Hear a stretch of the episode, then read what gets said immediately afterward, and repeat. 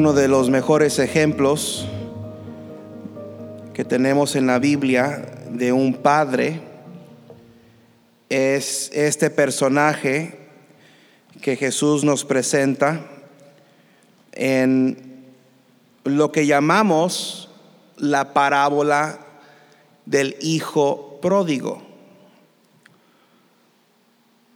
Yo no pretendo saber más que aquellos que pusieron los encabezados en los pasajes de escritura, pero creo que hay otro nombre muy apropiado para esta porción de escritura. Si el personaje con quien más nos identificamos en esta historia es con el hijo pródigo.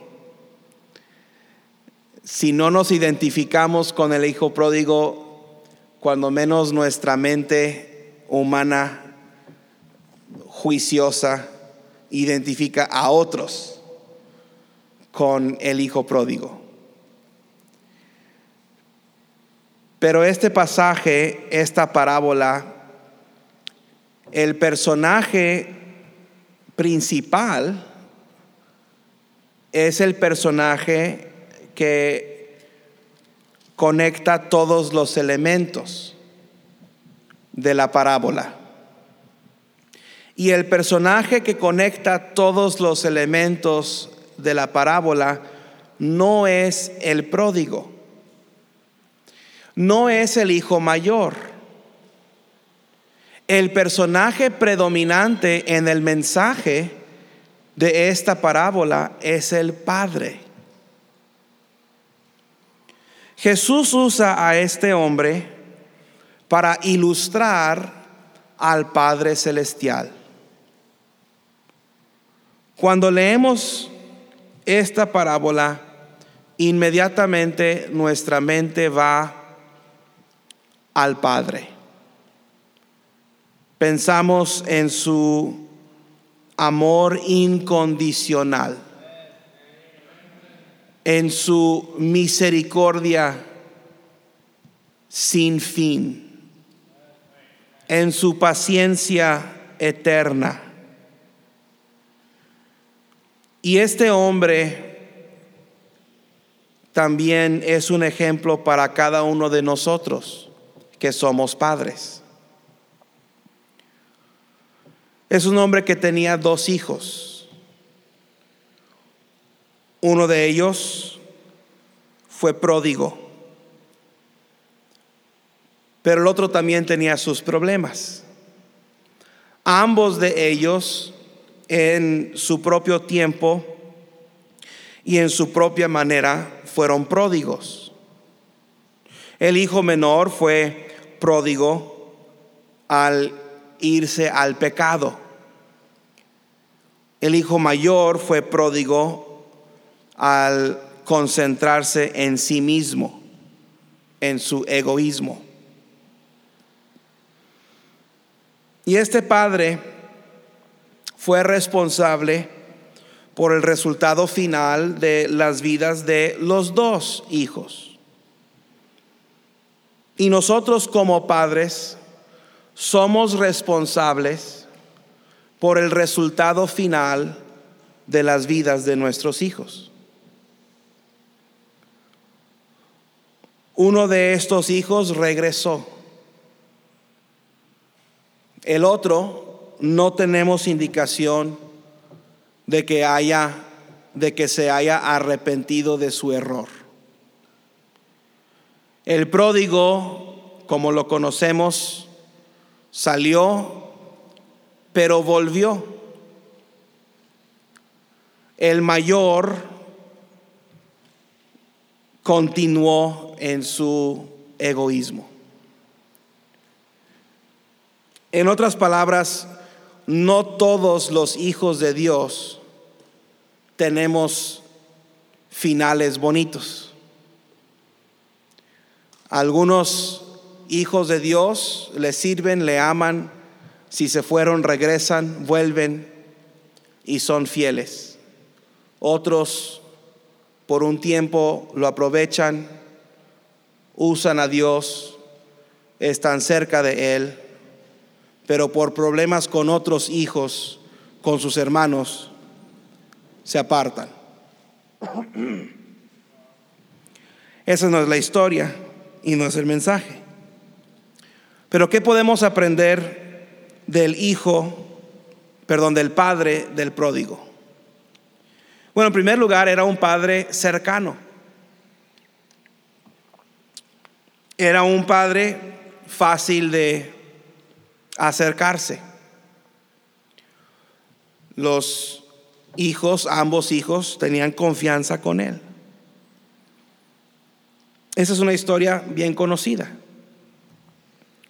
El hijo, el que se va y vive la vida perdidamente, fácilmente se acerca con su padre. Le pide la porción de los bienes que le corresponden.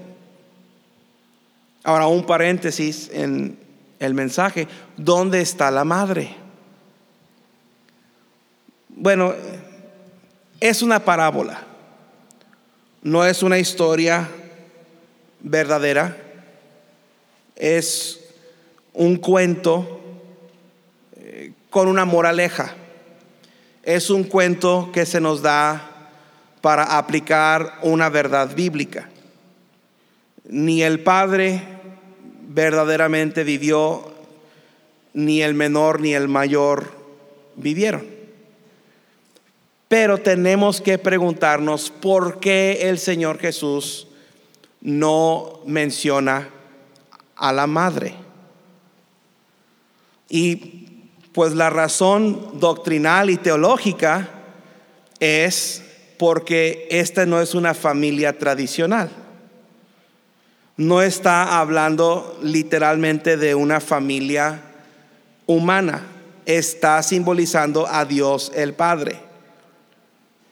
Y aparte de Dios no hay otro personaje digno de, nuestro, de nuestra adoración y nuestra alabanza. Entonces es Dios y solo Dios. por eso Jesús no menciona a la madre. Pero volvamos al razonamiento humano. Quizás está muerta, quizás no aparece porque la mujer en esos días no se le tomaba en cuenta en estos asuntos. Pero lo que sí sabemos es que el padre era un padre accesible, era un padre cercano. La tragedia de, este, de esta historia nos recuerda que la tragedia toca a cada hogar, cada hogar. Pero los hogares en donde uno o el otro, o padre o madre, no están presentes, esos hogares son más vulnerables. Cuidado, cuidado con eh, darle a los hijos todo lo que necesitan en cuanto a un hogar. También sabemos por esta historia que eran ricos, tenían muchos bienes. este hombre tenía siervos, era un hombre um, de mucho dinero. Y eso también nos lleva a la conclusión de que el dinero no es la respuesta a todos nuestros problemas. De hecho, la, el amor al dinero es la raíz de todos los males. Algunos piensan si yo simplemente tuviera cierta cantidad de dinero, todo estaría bien. Si yo pudiera ganar cierto sueldo, todo estaría bien. Si yo pudiera adquirir ciertos bienes, todo estaría bien. Pero esta historia nos recuerda que esas cosas no son la solución de los problemas de la vida, que muchas veces son los que causan los problemas de la vida. El hijo menor quiere algo más. No está satisfecho con lo que tiene. Por más que el padre le puede ofrecer en casa, él quiere irse lejos. no quiere estar ahí. Y el ser humano tiende a desear lo que está justo fuera de su alcance. Tendemos a pensar que vivir en aquella colonia ha de ser mejor que vivir en esta colonia. Trabajar en aquel empleo ha de ser mejor que trabajar en este empleo. Ser esposa de ese hombre ha de ser mejor que ser esposa de mi hombre. Ir a aquella iglesia ha de ser mejor que ser fiel a mi iglesia. Y esa es una tendencia humana. Es algo con lo que todos nosotros batallamos. Sin embargo, el Hijo no huye en la noche. De nuevo, este Padre es un Padre cercano, es un Padre accesible y el Hijo tiene la confianza de ir con Él, de enfrentarlo y de decirle, Padre, dame la porción de los bienes que me corresponde. Es un Padre que ahí está no está lejos, no está aislado. El hijo eh, no tiene que mandar a alguien más a hablar con su padre. No necesita un intermediario a ir con él y pedirle que de favor me dé lo que me corresponde. Él va directamente con él. La palabra de Dios nos enseña que los que somos hijos de Dios tenemos acceso directo al trono de la gracia clama a mí y yo te responderé. No te responderá algún sacerdote, no te responderá algún pastor. Dice, clama a mí y yo te responderé y te enseñaré cosas grandes y ocultas que tú no conoces. Dios, nuestro Padre, es un Padre accesible, es un Padre cercano y podemos acercarnos a Él. Podemos tener una relación cercana con Él. Pero tenemos aquí este conflicto. El conflicto entre el Padre cercano y el país lejano. Parece que por más cerca que Dios está a sus hijos, algunos hijos quieren irse de Dios. El Padre cercano y el país lejano. Ahí está el Padre, lo tiene en casa. El Hijo tiene todo lo que el Padre le puede ofrecer. Disfruta de la protección y de la provisión del Padre. Pero por alguna razón hay algo dentro de Él que le dice, vete de aquí. Vete a otra parte. Ve a disfrutar. Ve a experimentar. Ve a probar el placer de aquel país lejano. Vete a un lugar nuevo donde nadie te conoce y empieza de nuevo. El deseo del hijo pródigo era más fuerte que su sentido de responsabilidad. El deseo del hijo pródigo era más fuerte que su temor de salir de casa. Su deseo era más fuerte que su amor por su padre. Su deseo era más fuerte que el sentido de seguridad que se le ofrecía en su casa. Y ahí tenemos el conflicto siempre del cristiano entre un Dios cercano y un mundo lejano. Es un conflicto constante en nosotros de decidir, ¿serviré a Dios o serviré al dinero? ¿Amaré a Dios o amaré al mundo? Sabemos que en Dios tenemos bendición y tenemos provisión y todo lo que necesitamos, pero el mundo es tan atractivo y el mundo llama y dice, nada más pruébame. Acuérdate de cómo te divertías cuando estabas en el mundo. Acuérdate de la libertad. Acuérdate, no habían reglas. Acuérdate, tú hacías todo lo que querías. Y el cristiano está a escoger entre un padre cercano y un país lejano. Si usted está en ese aprieto, está en esa decisión, me quedaré, me iré. Algunos, algunos cristianos están así, así de cerca, de decidir dejar por completo las cosas de Dios. No me sorprendería si hoy en, esta, en esta mañana haya alguien aquí que haya pensado, esta es la última vez que voy a ir a la iglesia. No me sorprendería que alguien aquí piense, ¿será esto real? ¿Será esto verdadero? ¿Será esto lo que yo quiero para mi vida? ¿En serio? ¿Esto es lo que yo quiero? Esto es lo que yo deseo. Nada más quiero recordarte de tu Padre. Quiero recordarte de un Padre amoroso y un Padre cercano que está a tu disposición. Está listo para oír tu petición. Listo para contestar tu oración. El Padre era tan fácil de alcanzar. Nunca se ha ido un hijo pródigo sin arrepentirse. Nunca se ha ido un hijo pródigo sin arrepentirse.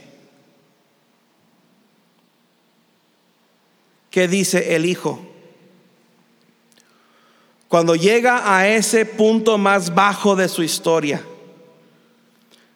Ya se fue de casa, ya vivió en el departamento de lujo, ya se compró el carro del año, ya fue a comprarse ah, eh, la, la ropa más de moda,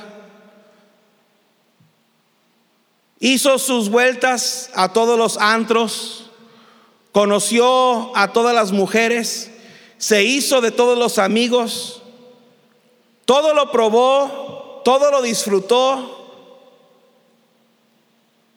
pero lo empieza a perder una cosa tras otra. Empieza a perder y perder y perder y llega al punto más bajo del departamento más lujoso de la ciudad al chiquero.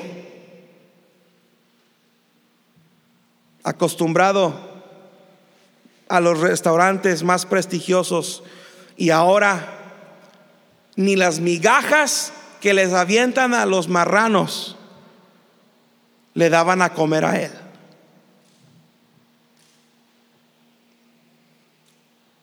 Y cuando él está en su punto más bajo, ¿qué dijo? Versículo 18. Me levantaré e iré a quién.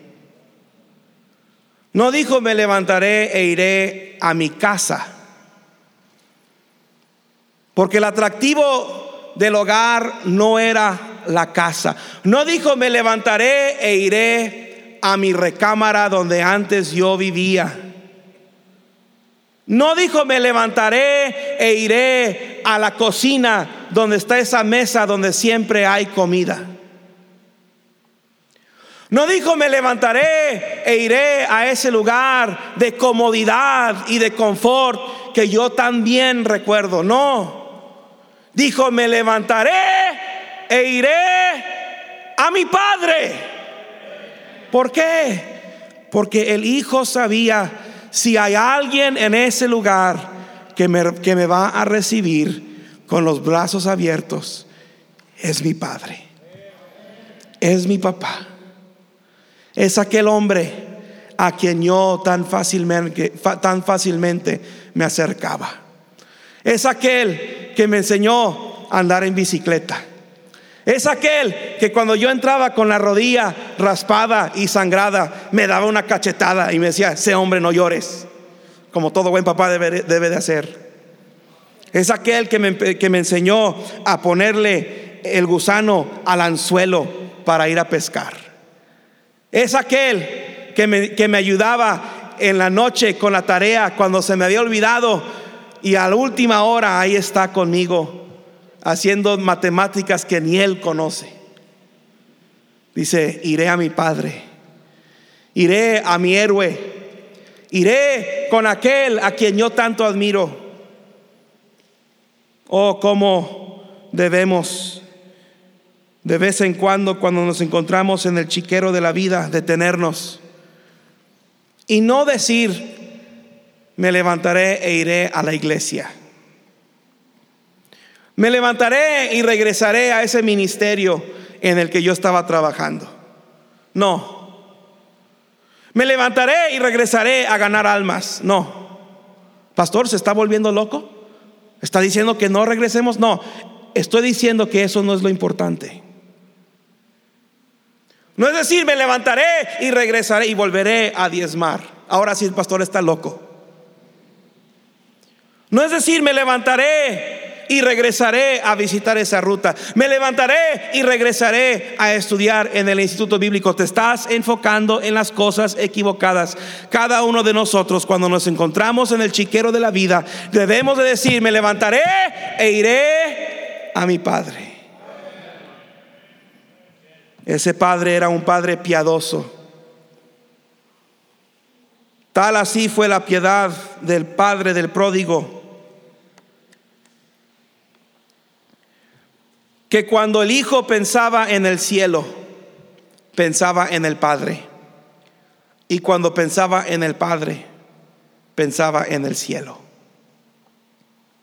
Su papá fue la imagen de un hombre piadoso. Dice, me levantaré e iré a mi padre y le diré, Padre, he pecado ¿Contra qué? Contra el cielo y contra ti. Contra el cielo y contra ti. Cuando el hijo se imaginaba a su padre, se imaginaba la misma presencia de Dios. Este era un hijo que había visto la presencia de Dios en la vida de su padre. Era un hijo que había visto características de Dios en la vida de su padre. E-, este era un hijo que cuando se imaginaba el cielo, se imaginaba a su padre en la presencia de Dios, en la presencia de Jesús. Pensar en Dios era pensar en su papá. Este hijo se acordaba, sin duda,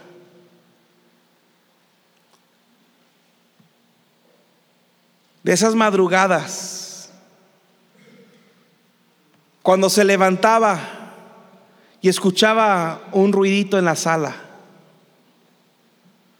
Iba y se acercaba, todavía no salía el sol, todavía nadie se había despertado y el hijo se acerca a la sala y ve ahí a su papá arrodillado en el sillón, orando y leyendo su Biblia. Sin duda, este hijo se acordaba cómo su papá lo llevaba a la iglesia. Cada domingo en la mañana, alístate hijo, ponte los zapatos, Ponte una corbatita que vamos a la iglesia. Sin duda, se acordaba de su papá saliendo a ganar almas, tocando puertas, dándole evangelio a otros, diciéndoles del amor de Cristo. Y para este hijo pródigo era imposible separar a su papá de las cosas espirituales. ¿Cómo nuestros hijos necesitan vernos de esa manera?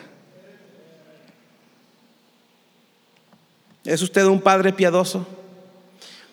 ¿En qué piensan sus hijos cuando piensan en usted?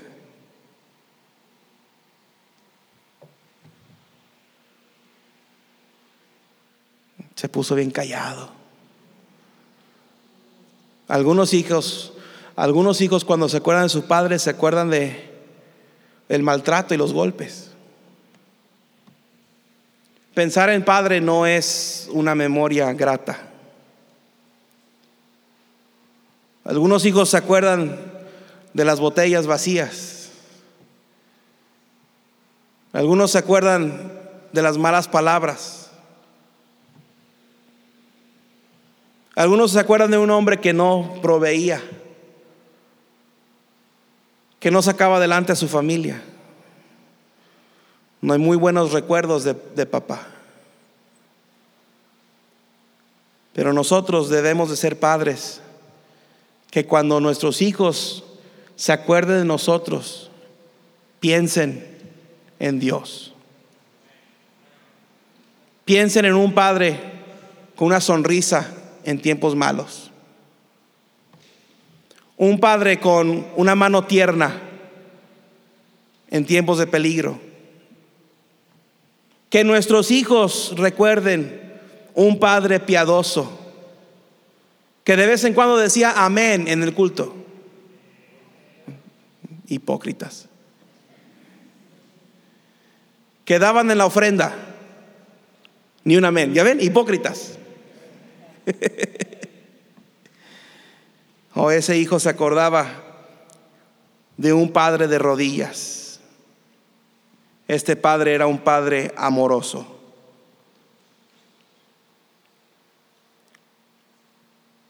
Me levantaré, dice el hijo pródigo, iré a mi padre y le diré, Padre, he pecado contra el cielo y contra ti, ya no soy digno de ser llamado tu hijo, hazme como a uno de tus jornaleros. Versículo 20 dice, y levantándose vino a su padre, y dice la escritura, y cuando aún estaba lejos, lo vio su padre. Cuando aún estaba lejos, lo vio su padre. Y fue movido a misericordia. Y corrió y se echó sobre su cuello y le besó. Este es un padre amoroso. Este es un padre que no se esperó a que su hijo llegara a tocar la puerta. Mire, ¿dónde dice que los hombres tenemos que ser ásperos? ¿Dónde dice? Ah, sí.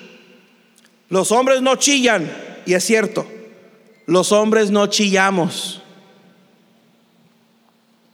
Ni un amén. A lo mejor una hermana dijo amén por ahí. Los hombres no chillamos, pero no tenemos que ser ásperos. Jesús lloró. Y un hombre más varonil que Jesús, dudo que lo encuentres.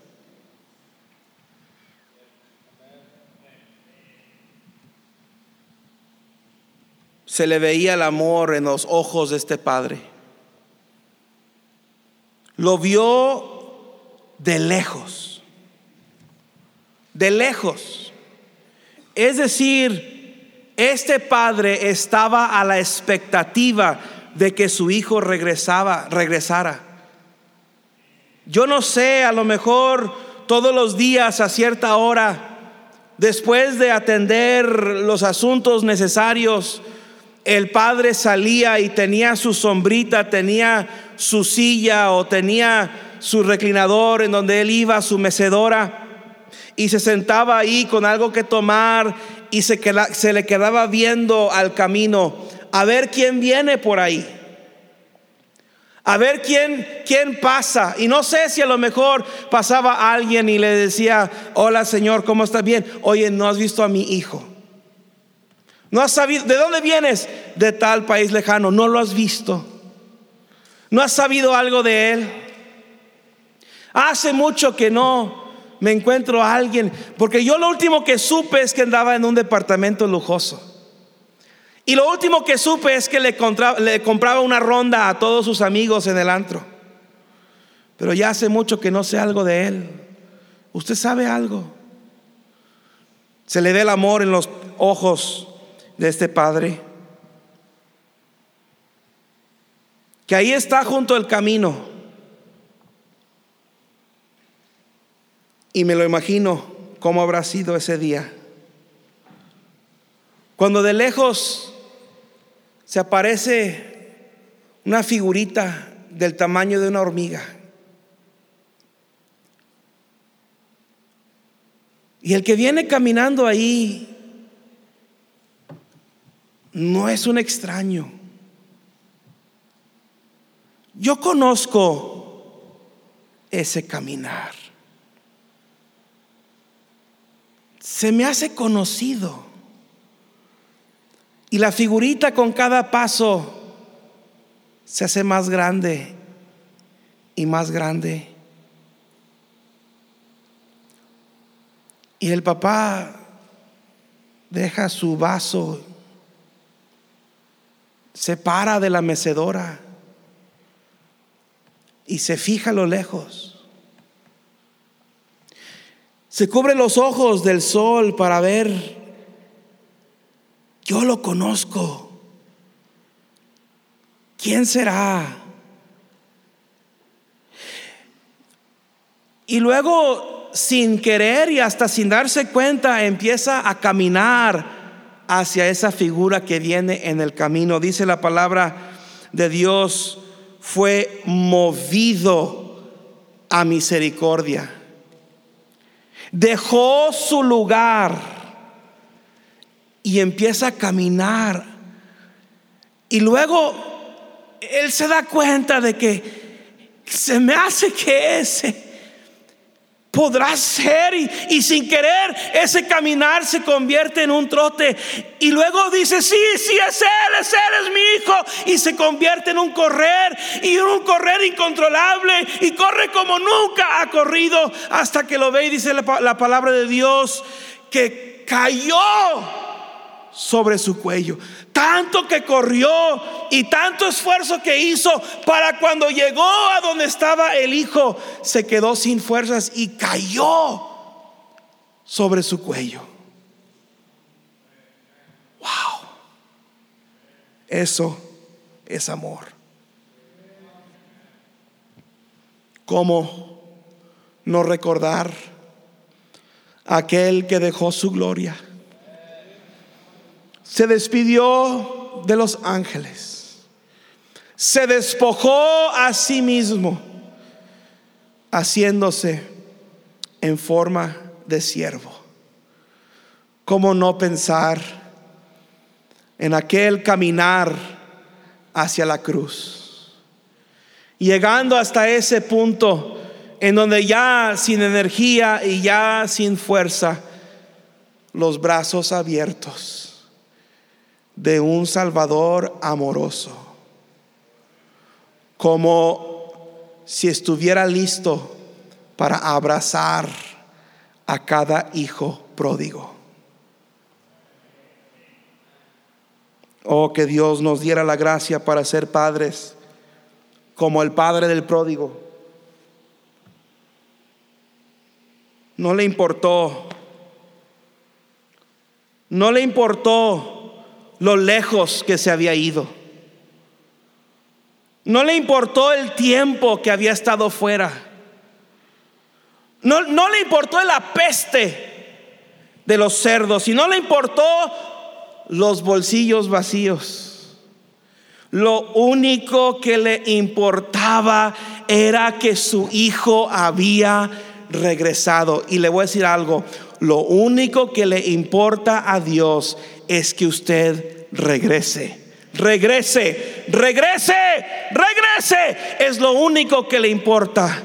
Se dice por ahí que hay el pecado te cuesta más de lo que quieres pagar, te lleva más lejos de donde quieres ir y te duele más de lo que piensas que te va a doler, pero al Padre Celestial no le importa que tan lejos te has ido, no le importa cuánto has pagado, no le importa cuánto has dolido, lo único que le importa es que regreses, regresa, regresa, regresa, regresa al Padre.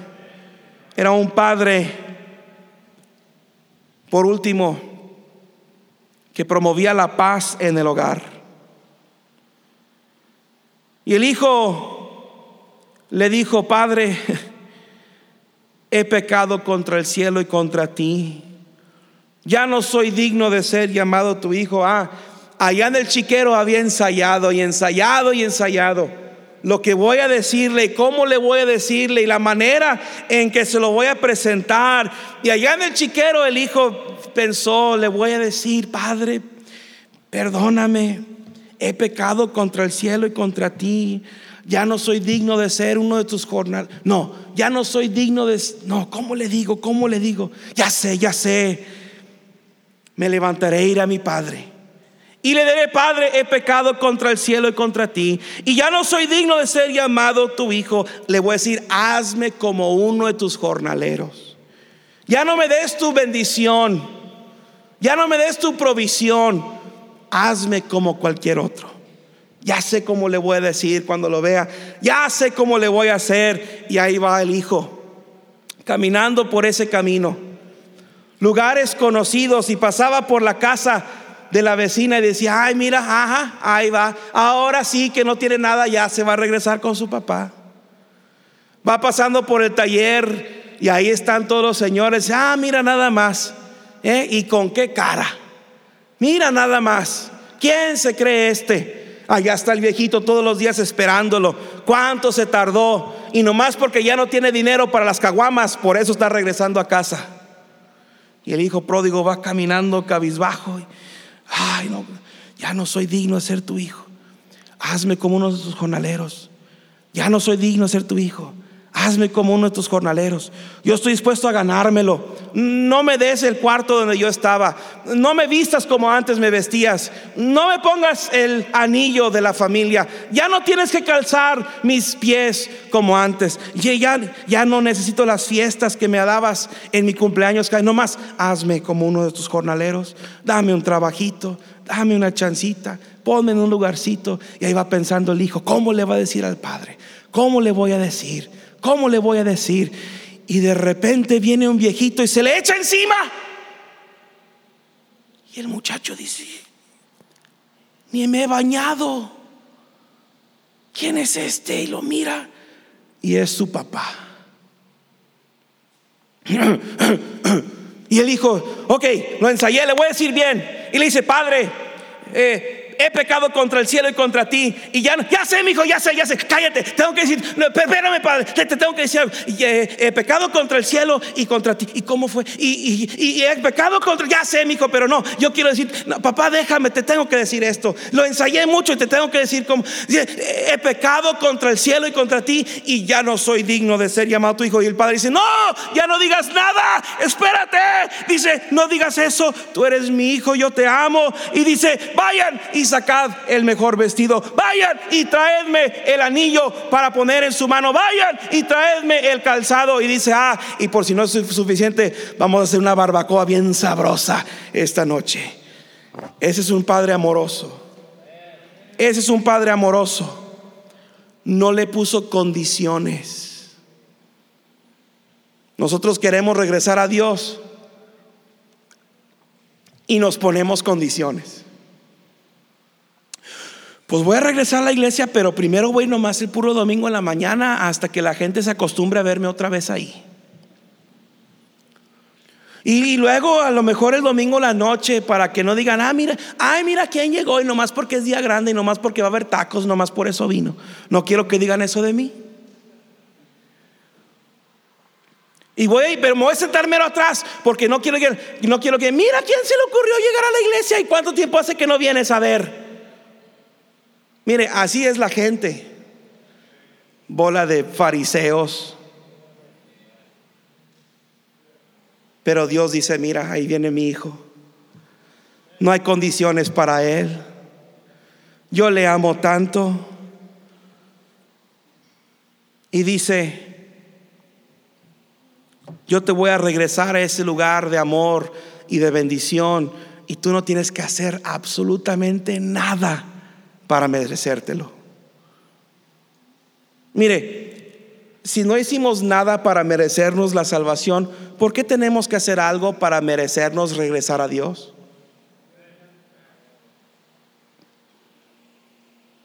Pero no se olviden del otro hijo. Él también es parte de la historia. Ahí les va otros 40 minutos de predicación.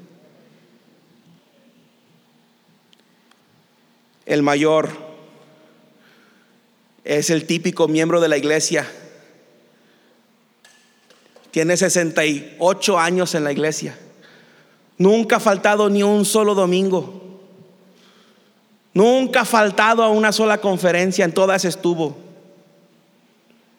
Y un hermano de la iglesia falta el miércoles en la noche porque le dio COVID. Y regresa y ese miembro va con el pastor. Pastor, a mí se me hace que esta gente infiel, usted no debería de recibirla en la iglesia.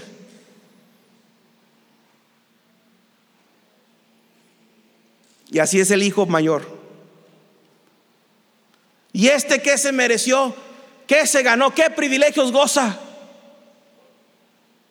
Pero el padre le dice, hijo, tú siempre estás conmigo y todas mis cosas son tuyas. Los ama por igual a los dos. El padre ama por igual al que se alejó y regresó como al que nunca se haya alejado. Esa es una historia para, esa es una verdad para el hijo pródigo. Dios te ama igual a ti que te has alejado y estás tratando de regresar, te ama igual a ti que aquel que nunca se alejó. Ese es un padre imparcial. Imparcial. La palabra de Dios nos enseña que Dios no hace acepción de personas.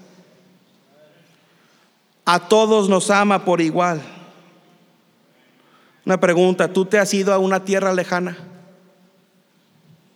No, no estoy hablando de dejar la iglesia, porque aquí hay algunos que no han dejado la iglesia, pero han dejado al Padre. ¿Tú sabes que tú puedes ganar almas y no ser el cristiano que debes de ser? Tú puedes cantar en el coro y no ser el cristiano que debes de ser. Puedes predicar en el púlpito y no ser el cristiano que debes de ser. ¿Quién dijo amén? Todos los que dijeron amén, hablen conmigo después del culto.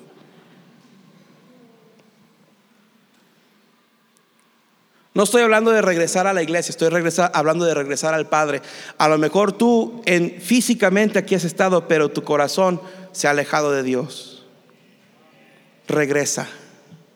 Regresa. Regresa.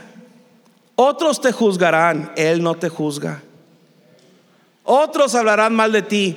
A Él lo único que le importa es que tú regreses. Papá, ¿Tú te has comparado en esta mañana con el padre del pródigo? Yo sí. Me falta mucho. ¿Tú cómo andas? ¿Eres como el padre del pródigo? ¿Eres un padre accesible? ¿Un padre que perdona? ¿Eres un padre misericordioso? ¿Eres un padre tierno? Eres un padre amoroso. Eres un padre que promueve la paz en el hogar. Eres un padre imparcial. Pídele a Dios la gracia de ser la clase de padre que tú deberías de ser. Y dale gracias a Dios porque Él es el Padre amoroso que es.